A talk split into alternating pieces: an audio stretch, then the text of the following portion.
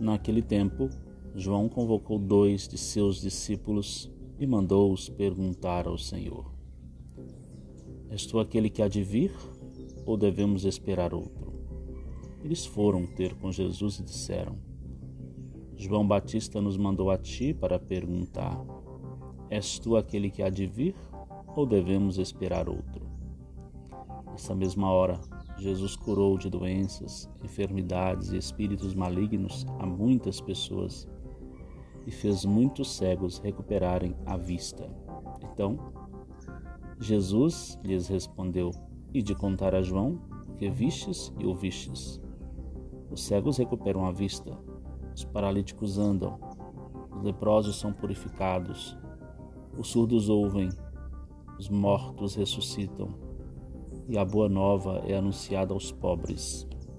E feliz é aquele que não se escandaliza por causa de mim. Lucas 7, 19 a 23. Bom dia. A dúvida é uma grande aliada.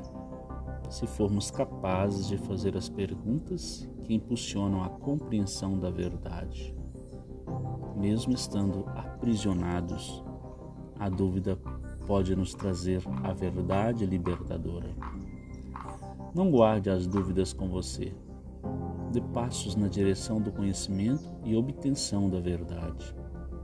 Parar na dúvida é estacionar, é levantar julgamentos que não te farão avançar no caminho da verdade.